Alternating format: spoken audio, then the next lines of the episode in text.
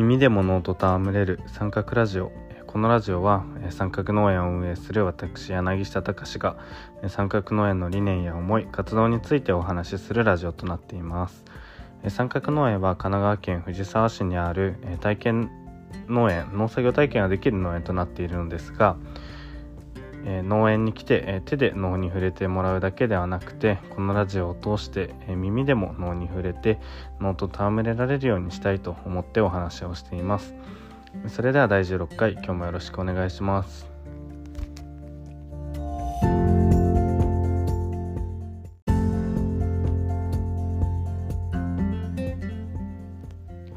はい、えー、第16回、えー、今日は三角農園の夏野菜というテーマでお話をしたいと思います。えー、今収録しているのが5月の19日で5月の下旬になってきているんですが、まあ、そろそろ夏野菜の準備をしなきゃいけないというか、まあ、準備はしていてで農家さん生産農家さんだと早いのでもうどんどん夏野菜が周りの農家さんは畑に植わっているんですが、まあ、僕たちはあのまあ、マイペースにやっていて、まあ、まだ今ガシガシ植えてるっていう段階ではないんですが、まあ、今の進捗状況と、まあ、夏はこんな状況になるだろうっていう予想をお話しできたらいいと思います。えっとまだ5月の下旬でなんか春はあったのかなぐらいな感じでで、まあ、ただ5月に入ってからすごいな雨が多くてで気温も上がったり下がったりでここ数日は、えー、カンカン照りで、まあ、湿度はあるけど気温が高いっていうような状況で、まあ、これから6月上旬中旬にかけて梅雨になってくるのかなっていうような気候なんですけどで夏野菜の準備っていうけど夏ってじゃあいつからなのかなと思ってまあいろいろなんだろう調べてるというか、まあ、気温とか見ながら、まあ、何を基準にしていくかってとこなんですけど今年は立夏夏が始まる日暦の上では夏が始まる日になるのかな。立夏が5月5日にあってなのでもう2週間前に夏は暦上始まっているような形になります。で夏野菜、まあ、代表的なものはトマトとかナスとかキュウリとか火砕類って言われるこう実がなる野菜になると思うんですけど苗作りは多くの農家さんがだいたい3月ぐらいから暖かい環境で苗作りを始めて5月の中旬ぐらいから早いものは畑に植え始めるみたいな。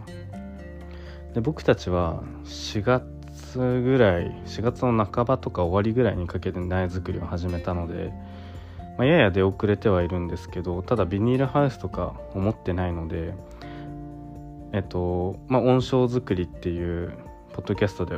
温床についてお話をさせてもらったんですけど、まあ、僕たちは小さな温床を作ってそれしか持ってないので、あ、そのその環境でできるものっていうので、まあ、4月の半ばぐらいになっちゃったんですけどで苗作りっていうのを今していてでトマトきゅうりナスピーマンとか苗ができてきたら畑に植えていくっていうような形になります。で苗はえピーマンえナストマトきゅうり、まあ、代表的なものでいうとこの順番でゆっくり苗が出来上がっていくのでこの順番で巻いていかなきゃいけなくてだからピーマンが一番遅くてきゅうりが一番早いみたいなで僕たちは全部同じ日に巻いちゃったのでまあ巻いたので当然きゅうりトマトナスピーマンっていう形で出来上がっていくような感じでで、まあ、きゅうりトマトは予想通りそろそろ出来上がってきているので今週末ぐらいから、まあ、5月の下旬ぐらいから畑に、えー、植えていくというような形になります。で僕たちはそのビニール製のマルチだったりを使って畑の地温を上げて植え付けるっていう方法は取らないので植えて草マルチを敷いて保湿とか保温とか、えー、防草、えー、雑草が生えてくるのを抑えるとかっていうことはできるんですけど、まあ、ただマルチとかを使わないってなると普通の農家さんよりは少し遅めに植えないとエチオンが上がってきた段階ではないと、ね、夏野菜っていうのは育たないので、まあ、このぐらいのペースでちょっと遅れちゃったけどまあ仕方がないのかなって思っているようなくらいです。で代表的な火砕類は今それトマトピーマンきゅうりナスまあいろんなそれぞれいろんな種類まあ、ナスでいうとカモナス水ナス普通のナスとかトマトだとミニトマトから、まあ、中玉ぐらいのものまでとかっていうそれぞれいろんな種類を植えてるんですけどで夏場の火砕類はまあそれが代表的なものであと葉物夏だと葉物っていうのがなかなか育たなくて例えば小松菜とか、まあ、ほうれん草はギリギリ、まあ、ほうれん草とかあとはまあ根菜類株とかも結構カンカン照りの暑い中だと育たなかったりとか、まあ、育ったとしても虫の餌食になっちゃったりとかっていうのがあるのでその辺りはまやらない予定で。で葉物としては今三角農園では普段草っていうほうれん草に似た、まあ、ほうれん草よりもちょっとまあ庶民的な感じの育ちやすい野菜を作っていてでそれは夏でも育つのでその普段草とあと葉物としては今準備しているのがモロヘイヤとあと、まあ、早めに苗が出来上がってきたので畑に植え付けている空心菜、まあ、大体この3つぐらいが葉物としては夏場、まあ、活躍してくれるかなと思っています。であと、まあ、今から巻いて間に合うかどうかがちょっと考え時なので迷っている枝豆だったりとかっていうのを巻こうと思っているので、まあ、その辺りが夏場活躍してくれるのかなと思っています。はい、で、まあ、三角農園は体験農園なので、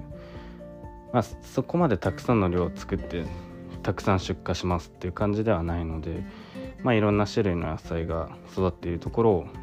お客さんに見てもらえるでそこまで大きな面積でもないしいろんな野菜を少しずつ育ててそれぞれがどう育つかっていうのを見てもらって触れてもらって体験してもらえればいいかなと思っているので、まあ、ちょこちょこちょこちょこ育ててで環境的にもビニールマルチだったりトンネルだったりを使って保温するっていうことはやっていないので、まあ、よりその適期適した環境に近い状況じゃないと育たないので、まあ、夏野菜だったら夏に近い6月7月にならないと育たないので、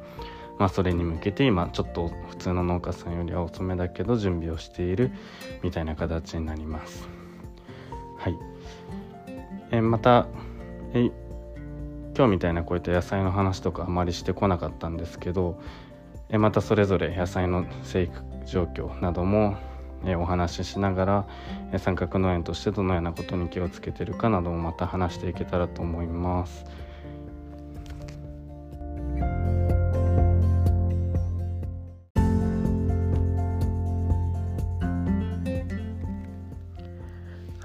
えー、第16回今回もありがとうございました、えー、三角農園ではこのポッドキャストに加えて、えー、ホームページとまた各種 SNS でも情報の発信をしています。Twitter、Instagram、YouTube、ブログのノートなどでも情報発信をしていますので、そちらからもぜひ、三角農園の情報をチェックしてもらえたら嬉しいです。また、三角農園のマンスリーサポーター三角クラブというものも作っています。毎週月曜日、週に1回、メーリングリストから約3000字ぐらいの週間報告というものをメールでお送りしていて、内容としては、過去1週間の畑の様子や農作業体験の様子から、三角農園が2年に向けて今どのように動いているかまた今後どのように動いているかなど、このポッドキャストのような内容だったりとか、まあ、もう少し、深掘りして言語化して文章にしたようなものも、えー、同時に発信していますので、えー、そちらも、えー、ぜひ入っていただいて、えマンスリーサポーターなんですが、え0円から入れるようになっていますので、え一緒に三角の絵を盛り上げてもらえたら嬉しいと思います。それでは第16回この辺りでおしまいにしたいと思います。ありがとうございました。